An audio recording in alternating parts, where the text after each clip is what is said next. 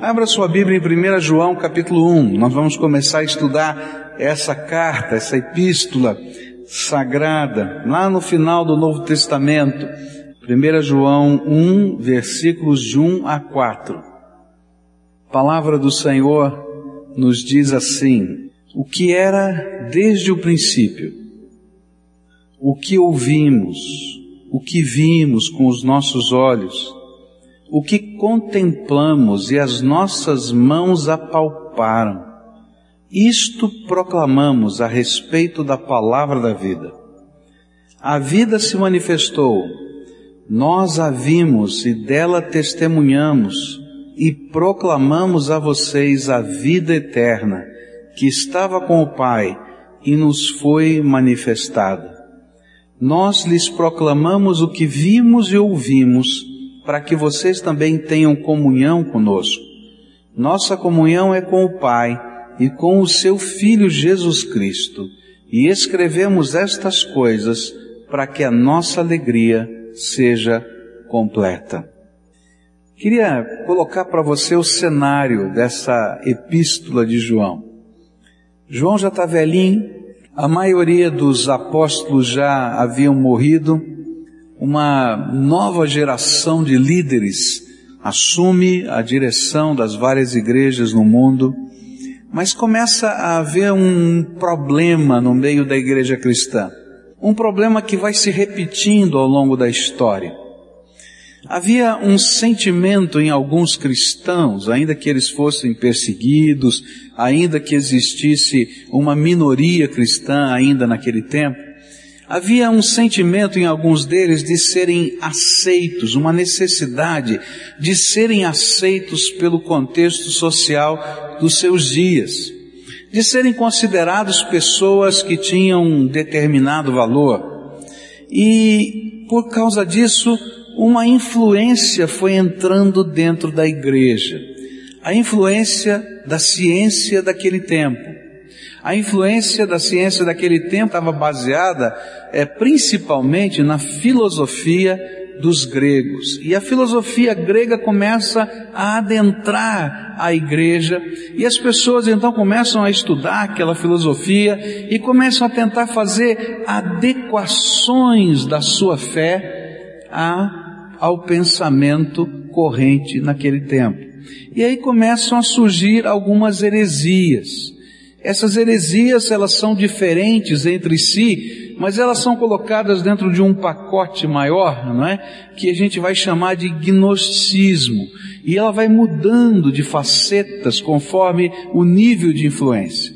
E então, o apóstolo João, o mais velho dos apóstolos, o que estava vivo, ele escreve essa primeira epístola com um propósito de lembrar à igreja qual é a essência da sua fé, do que que eles estavam proclamando, o que que eles estavam pregando, o que que o evangelho representa. E esse é o contexto de toda a epístola de 1 João.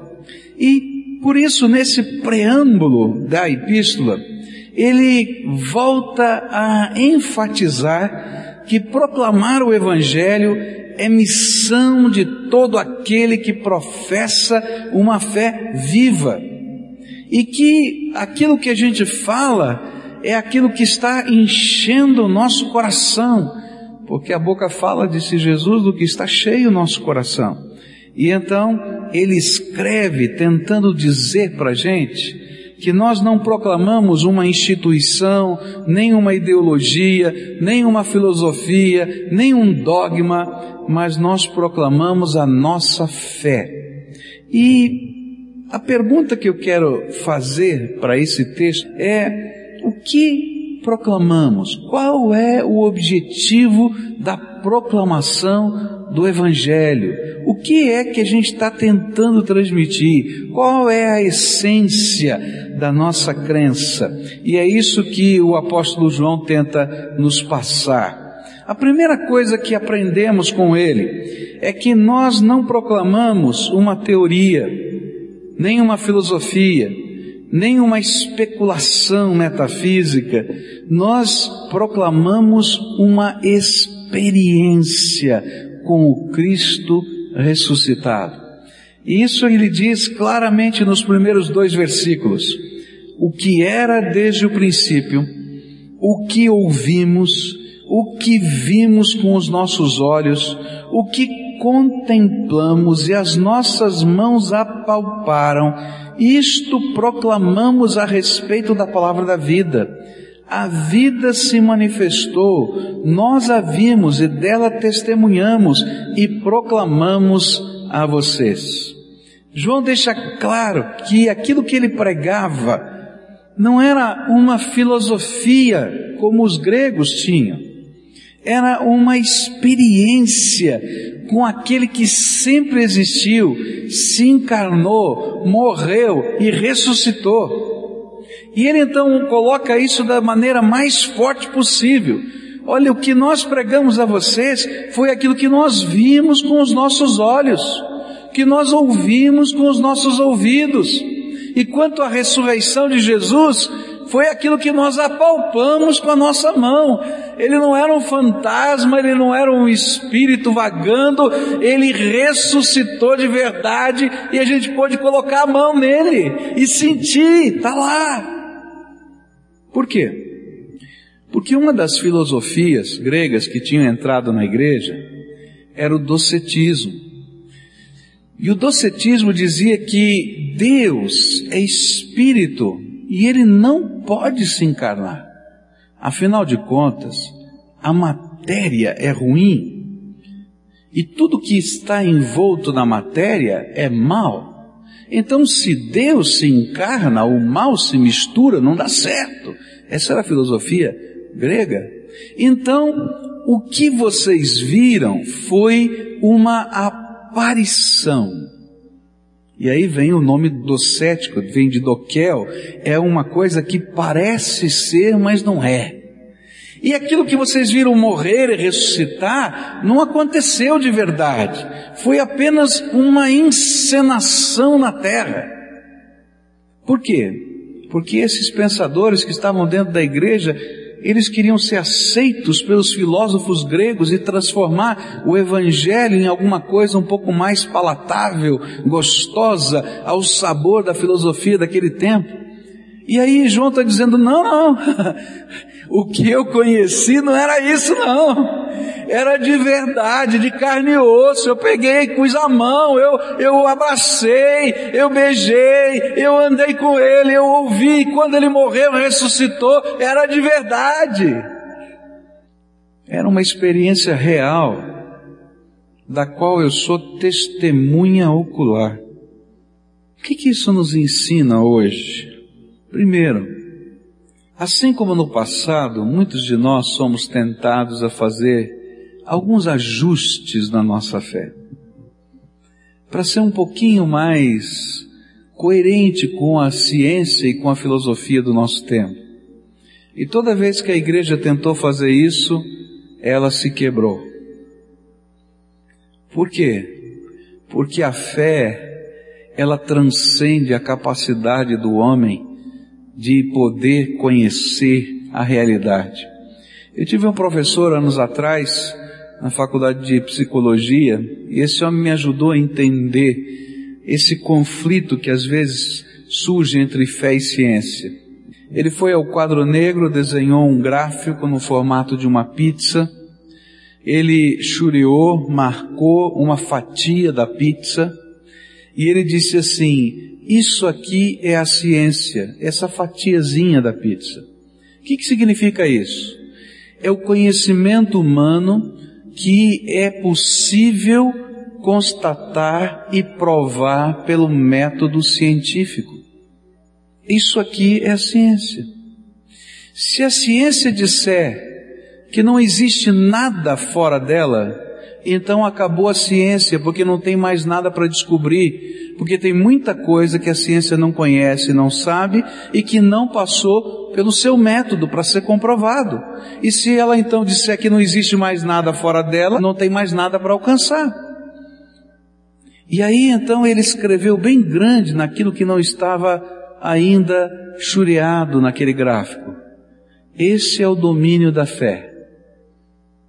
E ele disse, mas por quê? E ele disse o seguinte, porque tanto cientista como não cientista, para poder viver e continuar fazendo as suas coisas, pesquisando ou trabalhando, ele precisa crer que existe algo mais além daquilo que ele conhece e descobriu. Eu fiquei pensando que realidade.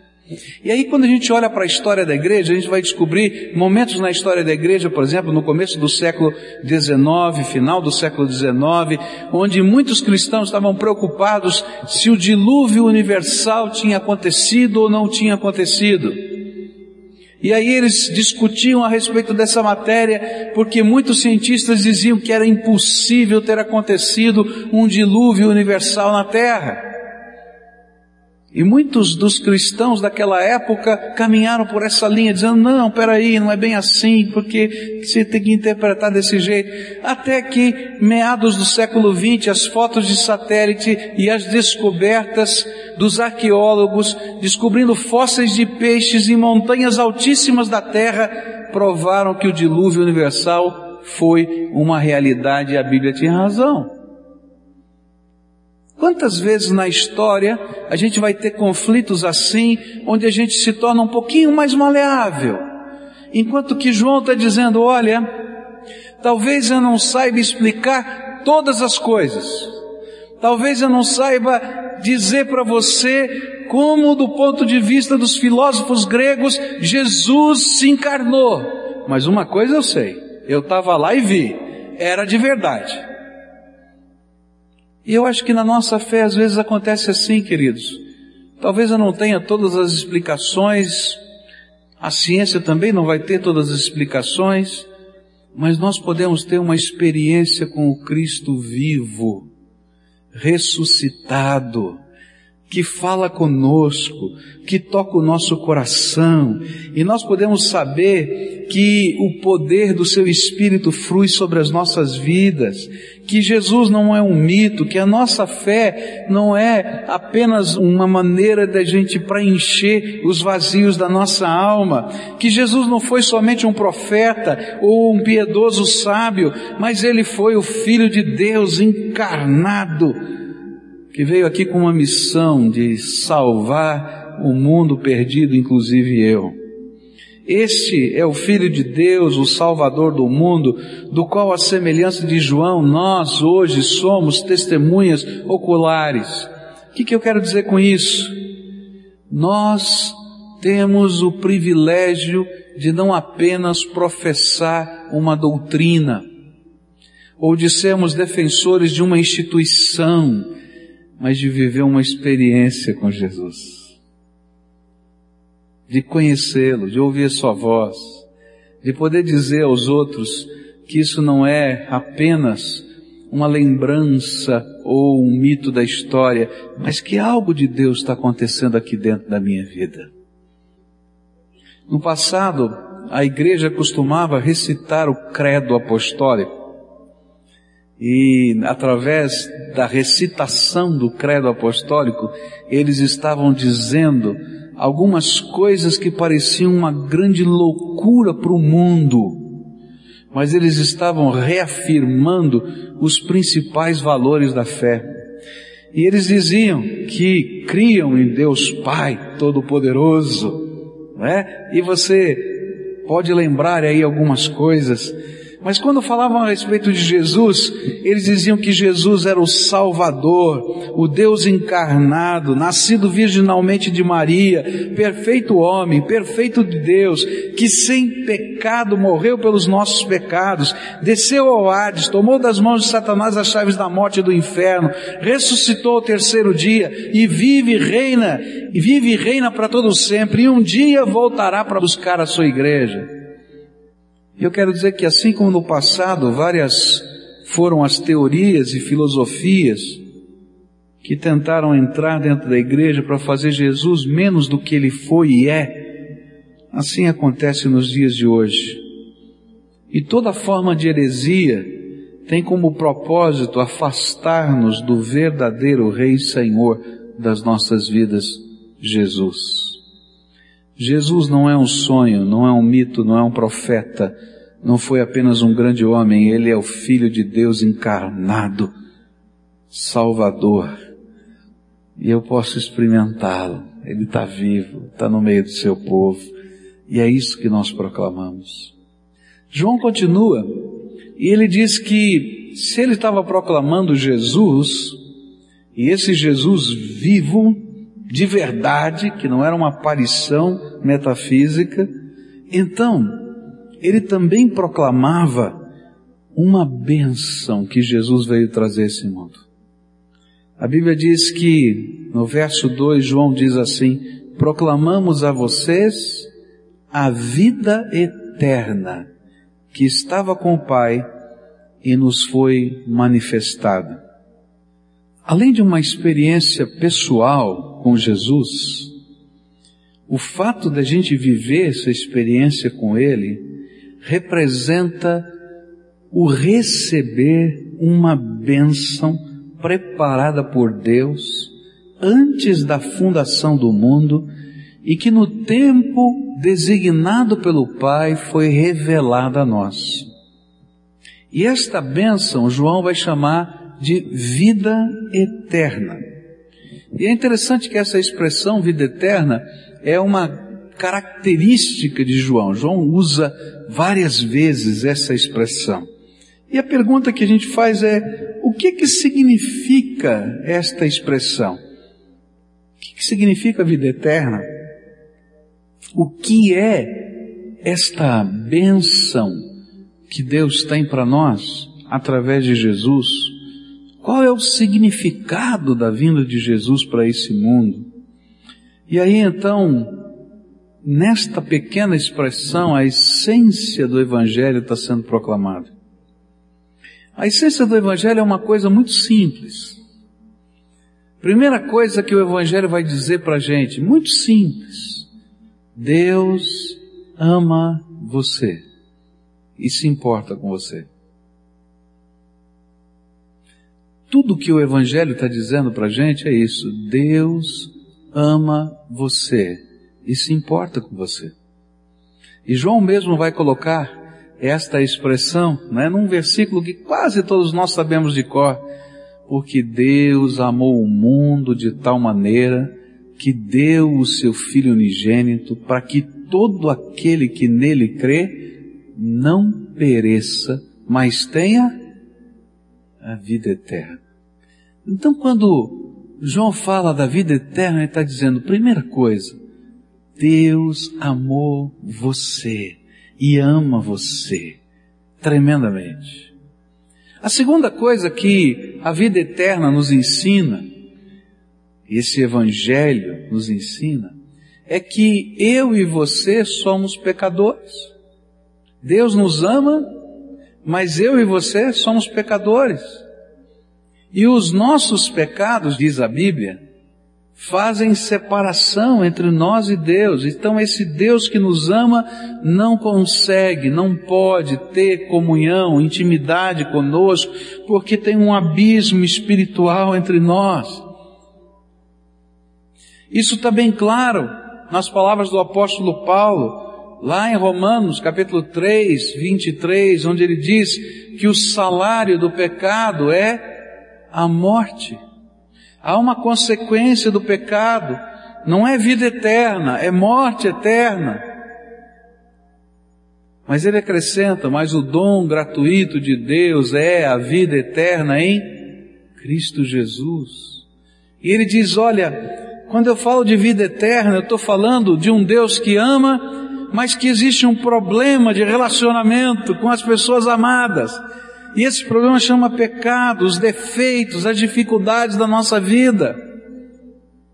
Mas quando ele fala de vida eterna, ele está falando de um Deus que ama e não ficou apenas amando e olhando de longe, mas que ele elabora um plano tremendo, maravilhoso, para que cada ser humano pudesse ter acesso a uma comunhão com Ele, a uma intimidade com o Deus que nos ama. E esse amor então é provado numa coisa tremenda. Diz a Bíblia em Romanos 5,8 que Deus prova o seu amor para conosco, porque quando nós ainda éramos pecadores, estávamos lá debaixo da condenação do pecado, ele se fez carne e tomou o nosso lugar na cruz do Calvário. Então, falar sobre vida eterna é falar sobre um projeto de Deus tremendo, onde Jesus, o Deus vivo, se esvazia da sua glória para caber na forma humana, para habitar aqui entre nós, e não somente passear aqui na terra, mas depois tomar o meu lugar, porque se o salário do pecado é a morte, então Jesus vai à cruz e morre por nós. E se a condenação do pecado é estar afastado de Deus, e ele vai dizer isso na cruz, Deus meu, Deus meu, por que me desamparaste? E vai haver uma cisão no divino. E esse divino, esse Deus, desce ao lugar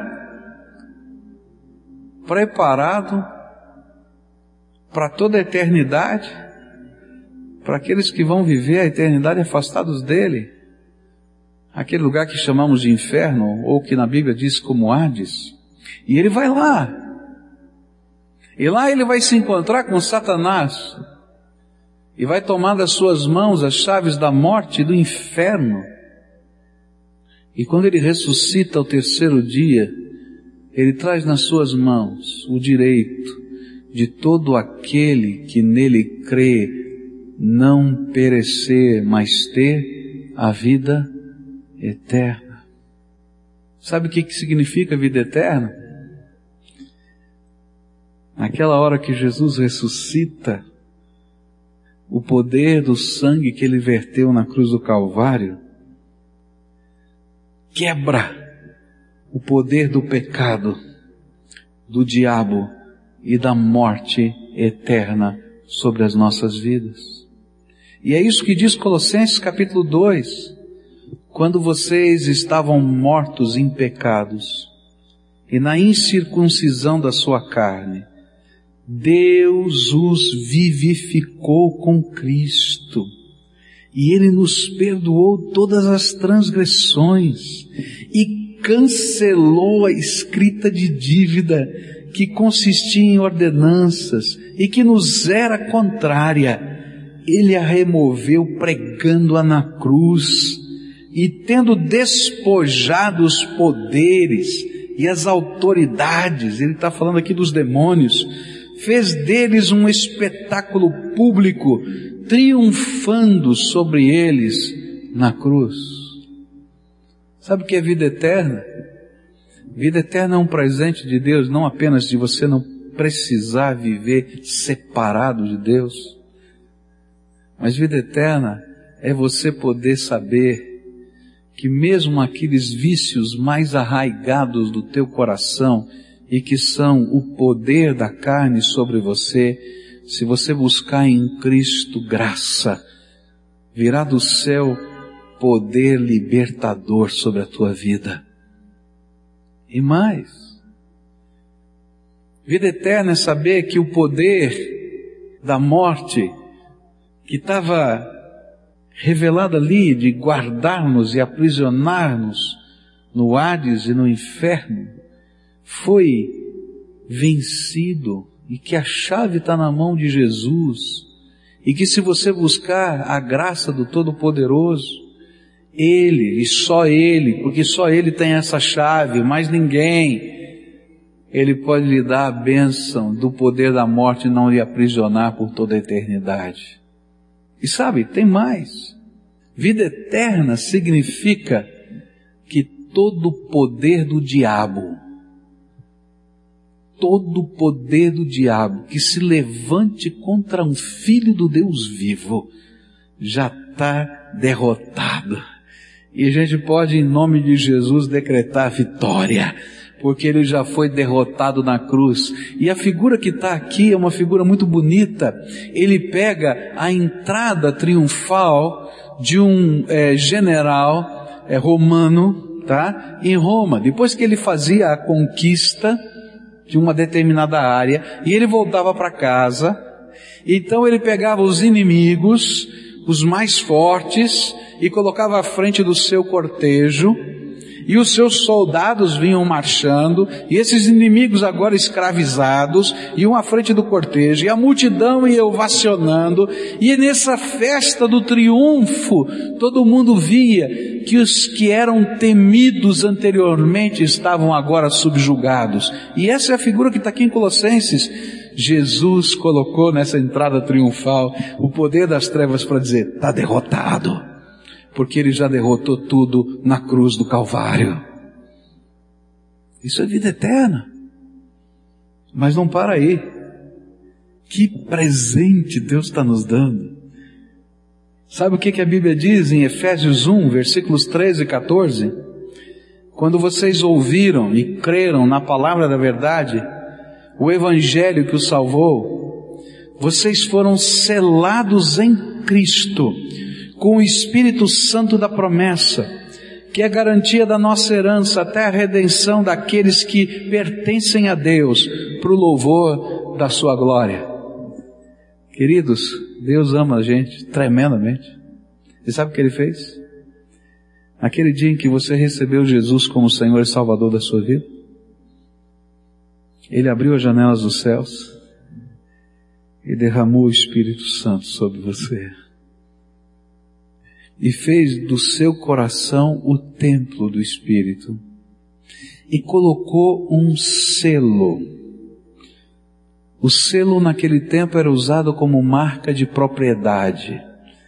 O selo era um pouco de cera derretida, que era carimbada com um anel do dono de uma terra, do dono de alguma coisa, e com aquele selo ele estava dizendo: Isso aqui é meu, é propriedade, está lá escrito no meu papel e assim por diante.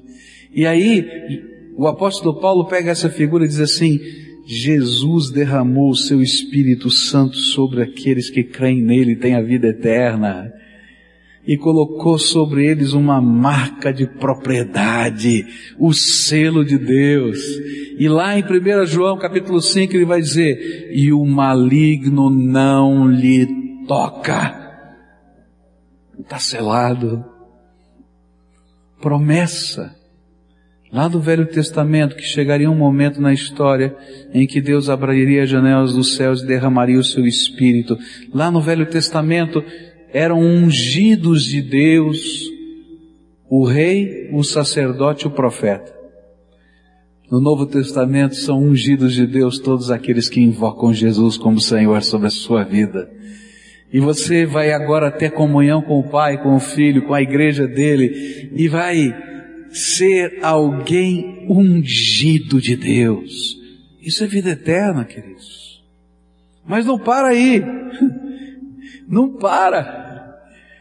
A palavra de Deus diz em 2 Coríntios 5,17 que aquele que está em Cristo, nova criatura é, as coisas velhas já passaram, e eis que tudo se fez novo. Sabe o que, é que Jesus está fazendo conosco? Quando nós recebemos Ele como Senhor da nossa vida, Ele nos dá uma nova vida. Zera. Começa de novo. Eu agora vou colocar o meu espírito.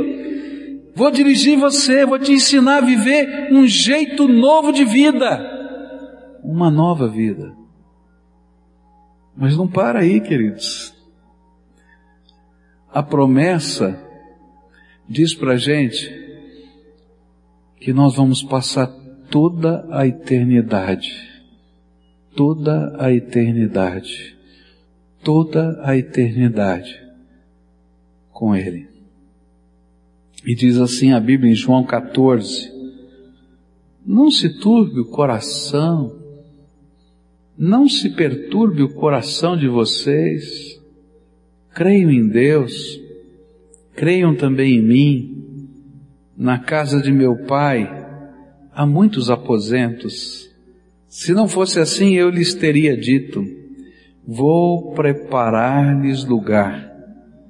E se eu for e lhes preparar lugar, voltarei e os levarei para mim, para que vocês estejam onde eu estiver. Ah, queridos, que coisa tremenda é a vida eterna.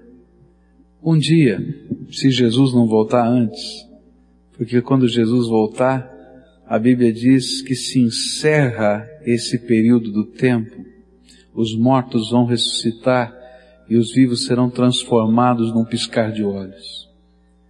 Mas se Jesus não voltar antes, um dia esse corpo do pastor Pascoal vai morrer. Muito provavelmente você colocado num caixão, ser enterrado num cemitério. E não fique triste porque vai acontecer com você também. Essa é uma realidade, não é uma realidade? E os discípulos estavam preocupados com essa realidade. Jesus olhou para eles, oh, não fica preocupado. Eu já não falei para vocês que eu subi para o meu pai na ascensão e eu fui com uma missão, preparar para você um lugar. E na casa do meu pai, lá no céu onde ele mora, já existem vários aposentos. E um deles eu preparei para você. E um dia eu vou voltar para buscar você. E a morte, para quem entende o conceito de vida eterna, é saber que um dia Jesus veio buscar-nos. E vou levar você comigo. Para onde eu estiver, você sempre vai estar comigo por toda a eternidade. Isso é vida eterna, queridos. João está dizendo uma coisa tremenda para a gente. João está dizendo assim: eu não estou falando de uma utopia, nem de um sonho. Eu estou falando de alguma coisa concreta e real que eu pude ver, ouvir, tocar e experimentar. E eu sou testemunha disso. E esse Jesus verdadeiro, ele veio aqui para trazer o maior presente do céu para nós, para dar para a gente a vida eterna. E João não para por aqui. Que coisa tremenda!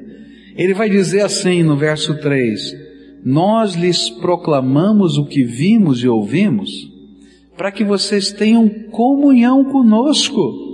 E a nossa comunhão é com o Pai e com o seu Filho Jesus Cristo. E aqui ele diz assim para a gente: olha, queridos, esta fé e esta experiência com Jesus nos abre uma porta tremenda, que é a porta da comunhão com Deus, da comunhão com Jesus e da comunhão com o povo de Deus, a sua igreja.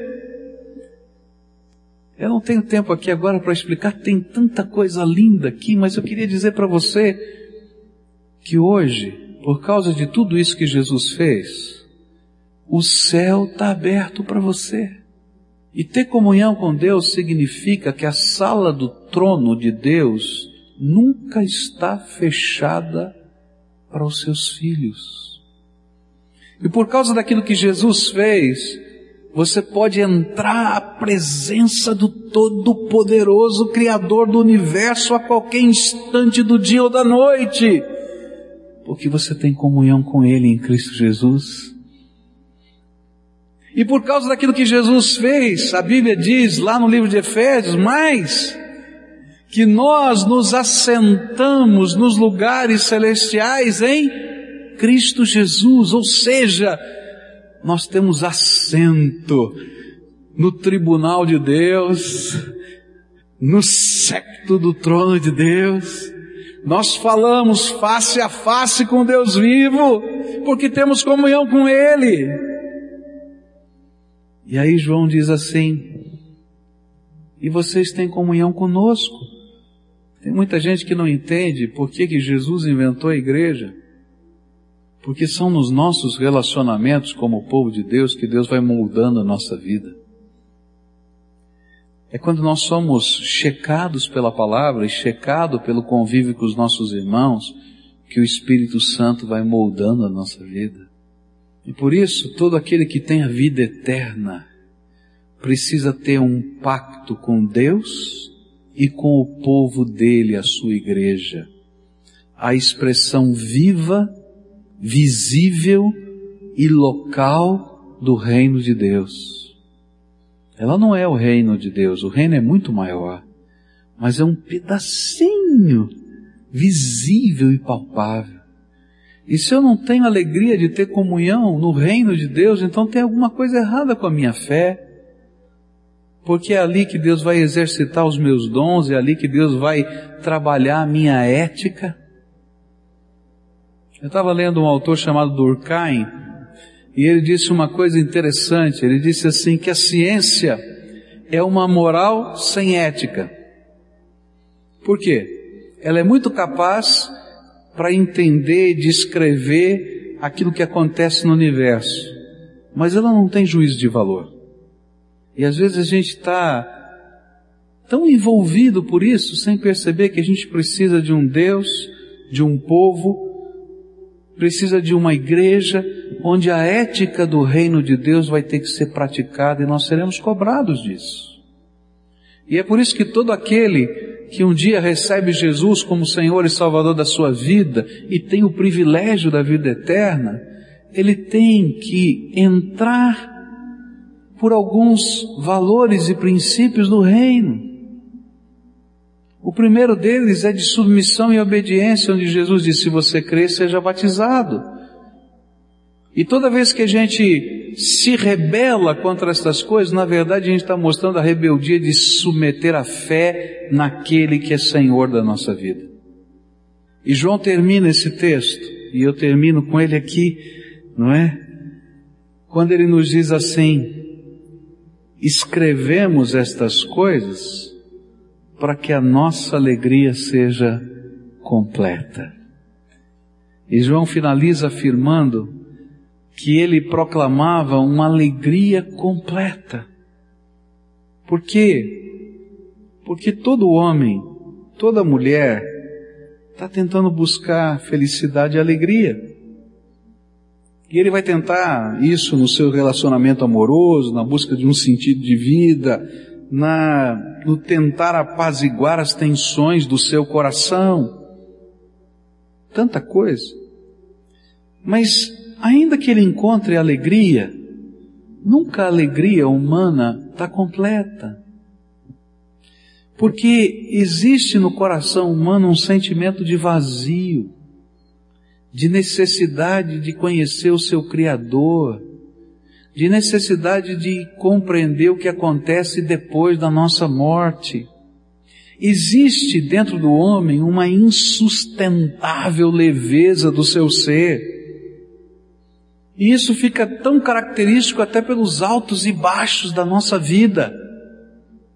E João diz assim: quando você conhece Jesus e tem uma experiência com Ele, e quando você toma posse da vida eterna, e quando esses processos de Deus de comunhão com o Pai, com o Filho e com o povo de Deus começam a acontecer, a alegria de Deus vem sobre nós e essa é uma alegria que preenche a nossa vida.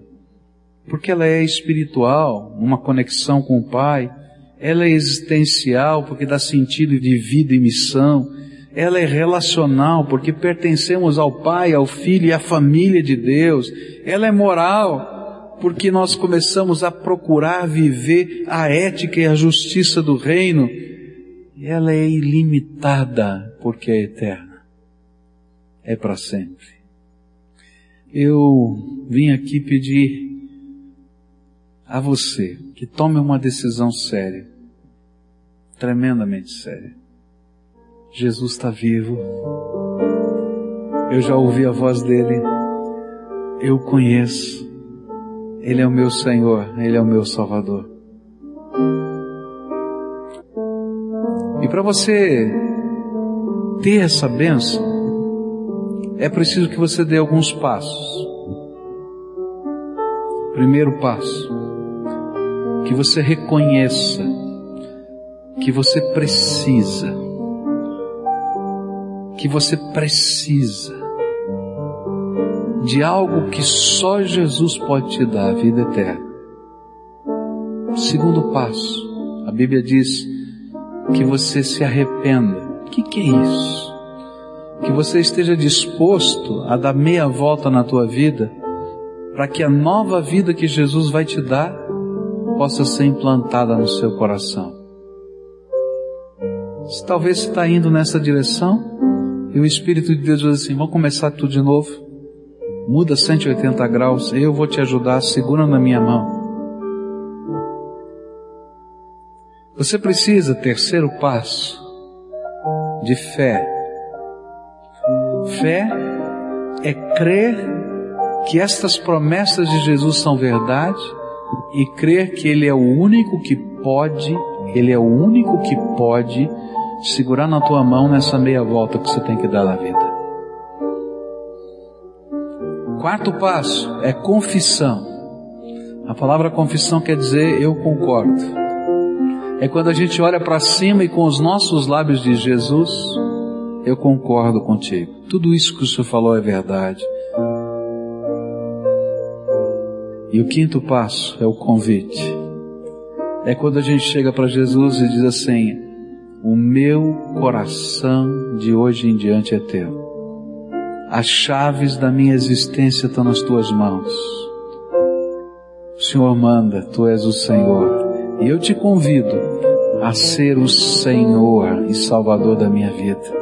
E estou aberto, Pai, a tomar as decisões que o Teu Espírito vai me orientar. Tomar parte do Teu povo, da Tua igreja, do Teu reino, do Teu projeto na terra. Eu dei uma entrevista na televisão lá em Ponta Grossa e o jornalista então perguntou assim: Pastor, mas os evangélicos são tão criticados por esse negócio de dízimo e de ofertas. Como é que funciona isso? E eu disse para ele o seguinte: ninguém investe naquilo que não acredita. Mas quando a gente crê, e a gente sabe que Deus tem um propósito para a nossa vida e uma missão, Qualquer tipo de investimento naquilo que a gente acredita é prazer. E é por isso que nós damos o nosso tempo, nosso dinheiro, nossa influência para Jesus, não para a igreja, para Jesus. E temos alegria nisso, porque um dia demos o nosso coração para Ele, para Ele ser o Senhor da nossa vida. Eu hoje queria convidar você a receber Jesus como Senhor e Salvador da tua vida.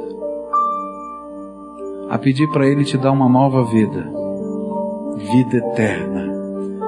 Para que o poder que um dia Satanás teve de amarrar você, obstruir você, pela graça de Deus, seja quebrado agora e para sempre. Talvez você já tenha ouvido essa mensagem muitas vezes e nunca tenha tomado uma decisão formal. Eu quero dizer para você que no reino de Deus a gente tem que tomar decisões formais e a gente precisa assumir compromissos sérios. Senhor Jesus, aqui estão os teus filhinhos amados. E eu quero te pedir, Pai, que todas as promessas que proferimos aqui, embasados na tua palavra, se cumpram nessas vidas. Que nesta hora o sangue de Jesus, o Filho do Deus vivo, os purifique de todo pecado. E que nesta hora eles possam ouvir lá dentro do coração o Espírito Santo falando ao Espírito deles: Você é meu filhinho amado. Você é meu filhinho amado. Nessa hora, Pai, eu quero te pedir que as janelas do céu se abram e o Senhor derrame do teu Espírito Santo e o selo do Senhor venha sobre eles. Nessa hora eu quero te pedir, Senhor, que todo o poder das trevas que tem oprimido, machucado, arrebentado essas vidas, seja agora expulso em nome de Jesus. E eu declaro, Senhor, segundo a tua palavra, que esse povo é propriedade exclusiva de Jesus. E eu quero te pedir, Pai, vem agora com o teu Espírito, derrama os teus dons, derrama, Senhor, a tua sabedoria, para que essa nova vida seja construída nos valores do reino de Deus. Ó oh, Pai, que essa nova vida, Senhor, envolva os relacionamentos, a família, papai, mamãe, filhos, irmãos, e que haja, Senhor, uma bênção do Pai aqui Entra, Senhor, caminha com eles e dá-lhes a tua vitória.